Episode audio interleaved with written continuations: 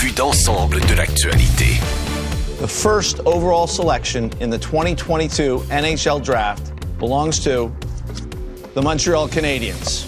C'est important pour nous aussi, comme directeur général, pour euh, mettre le plan en place qu'on a pour, euh, pour retourner l'équipe aux séries.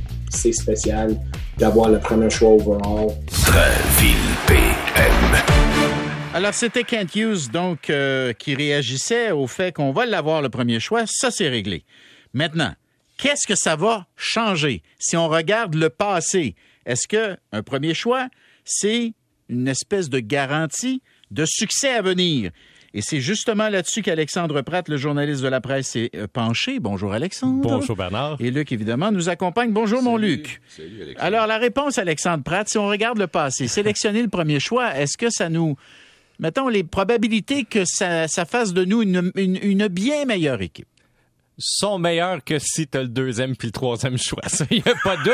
Non, mais c'est un écart qui, qui, est- qui est significatif. On parle d'un écart là, de valeur d'à peu près 10% avec le deuxième choix, puis de 20% avec le troisième choix. là. Ça tombe vite là, si on met ça sur une courbe lisse à la base. là. Donc, le troisième choix vaut 20% moins que le premier choix historiquement. Ça, t'évalues ça en quoi? En termes de rendement, de points, Oui, de en termes de rendement, de match joué aussi. Puis euh, si on regarde historiquement les échanges qui ont eu lieu avec ces choix-là, là, donc il y a une valeur qui est très, très élevée pour ce choix-là. Le Canadien, c'est sûr qu'ils vont mettre la main sur un bon joueur. OK?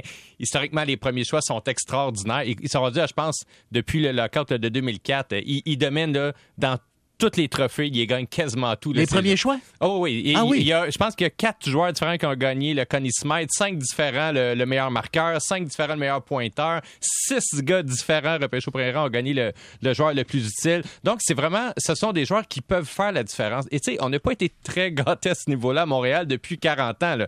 Et si on regarde des espoirs offensifs, parce que le Canadien va assurément repêcher un attaquant, euh, c'est qui là, le meilleur espoir offensif du Canadien dans les 40 dernières années? peut-être Ben, je- Sakou Koivu, euh, qu'il l'a repêché lui-même. Là. Il n'y en a pas eu vraiment. Là. Qui?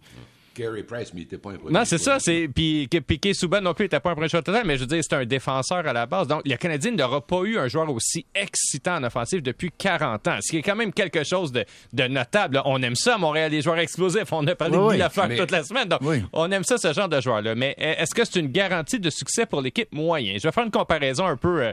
Ben, pas boiteuse. Moi, je la trouve bonne parce que c'est la mienne. OK? Mais, euh, tu sais, quand on joue au Monopoly, là, puis que là, ça va pas super bien, puis qu'il y a des hôtels partout, là, sur les, les mauves puis les oranges, puis que là, Ouais. on brasse les dés, hop, on a 12, puis là, on passe par-dessus tout ça, puis on tombe sur la case stationnement, puis là, on va checker, tu sais, on va pogner tout le jackpot dans le milieu, là, Oui. ça nous rend flou, là. C'est un petit peu la situation du Canadien présentement. Donc, ça va lui permettre de se renflouer, mais est-ce que ça va lui permettre de gagner la partie à la fin, puis de gagner la Coupe des années?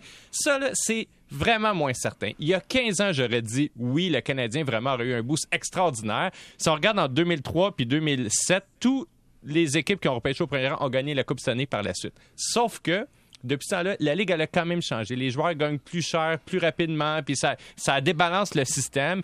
Et les joueurs deviennent meilleurs plus tard qu'avant. On avait beaucoup de bons joueurs de 18, 19, 20 ans avant qui rentraient directement dans nationale. Ce n'est plus le cas. Cette année, dans la Ligue, Bernard, puis Luc, il n'y avait aucun joueur de moins de 22 ans dans le top 50. Aucun. Il y a des années qu'il y en avait 6 dans le top 10 là, récemment. Donc, les Wow. joueurs deviennent meilleurs plus tard. Et ce que ça va faire, c'est que euh, ça va prendre beaucoup de temps quand même, malgré un premier choix total pour que le Canadien entre dans les séries. Écoutez, depuis 2010, là, ça c'est quand même un bon échantillon. ok?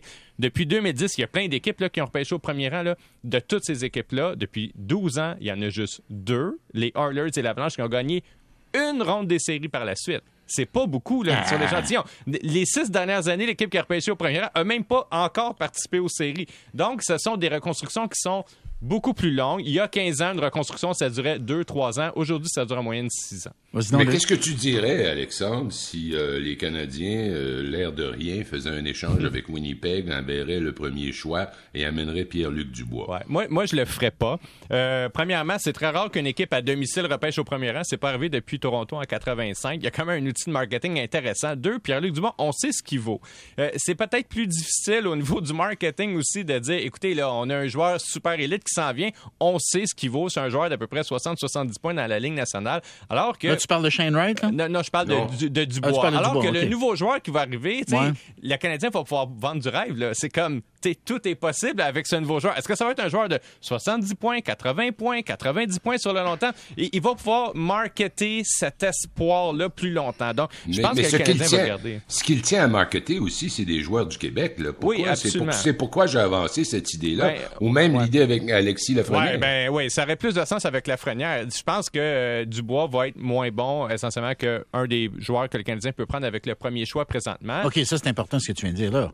Ouais, non, le, le joueur qu'ils vont avoir, à mon avis, va être meilleur que Pierre-Luc Dubois, mais moins bon potentiellement qu'Alexis Lafrenière. Je sais, là, les gens disent, ah, Lafrenière, il est mal parti. Puis, Non, je suis pas d'accord avec ça, moi. Moi non, non l'autre chose, c'est que. Lafrenière Il- joue dans une super équipe, Ah ouais. il est bloqué en arrière de gars qui sont sur la première équipe d'étoiles ou qui marquent 50 buts, là. C'est pas nécessairement une mauvaise affaire parce qu'il il va prendre le temps, un an, deux ans, à se construire, à gagner sa confiance, à trouver ses. Non, moi je pense qu'il est sur une belle courbe, la Frenière. Ah, absolument. Donc, je pense que le Canadien va, tu sais, à moins là, que les Rangers offrent ceux qui ne feront pas, les, Rangers, leur fenêtre d'opportunité est ouverte présentement. Ils, ils échangeront pas un gars qui a 20 ans contre un gars qui a 18 ans. Je ne le crois pas du tout. Donc, je pense que le Canadien va conserver son choix, puis il va jouer. Écoutez, il n'y aura pas grand grande nouvelle positive l'année prochaine, le Canadien, ou peut-être dans deux ans ou même dans trois ans, à donner. Et il va avoir cet espoir-là. Plus Caulfield, plus Suzuki. Ils vont jouer la carte des jeunes à fond parce que je crois vraiment que ce joueur-là a une chance de jouer avec le Canadien là, rapidement. là. Si c'est pas l'année prochaine, c'est assurément la Là, suivante. là, tu parles de Shane Wright. Ouais, Shane Wright ou Logan Cooley. Euh, C'est intéressant. Hier, euh, je pense qu'il va prendre Shane Wright, là, mais hier, Kent Hughes a pris la peine de souligner que ah, il connaît très bien Logan Cooley parce que Logan Cooley a joué avec un de ses fils Hmm. il y a deux ans, tout un hiver dans, dans le programme américain. C'est un joueur qui l'a vu jouer une trentaine de fois là, dans cette saison-là. Et on sait qu'ils ont une propension, c'est ainsi le Canadien, à aller proche de la famille un petit peu. Euh, donc, j'exclus pas totalement Logan Cooley. Je crois que Shane Wright est un choix plus consensuel, mais mais, euh, Cooley, mais- c'est pas impossible. Mais le grand fouette euh, qui vient de la Slovaquie, j'ai Ouais, difficulté à ouais. prononcer son nom. J'ai autant de difficultés que toi, fait que je le prononce pas, mais moi, je l'ai vu jouer. Euh, je, je l'ai vu jouer aux Jeux Olympiques, je l'ai vu cinq matchs. Euh, quatre ou cinq matchs. Euh, je l'ai beaucoup aimé, mais c'est pas nécessairement le joueur que je prendrais au premier rang au total. C'est un grand, euh, on dit en anglais un power forward. C'est un grand joueur physique qui marque des buts. Ces joueurs-là ont tendance à prendre plus de temps à se développer dans la Ligue nationale. C'est souvent des joueurs qui arrivent à maturité à tu sais, 22, 23 ans. Un, un- là, c'est pas un bon comparatif, mais on disait de y espérer que Kotkaniemi, il y a un beau potentiel sur le long terme pour devenir un marqueur. Il y, avait un bon tir.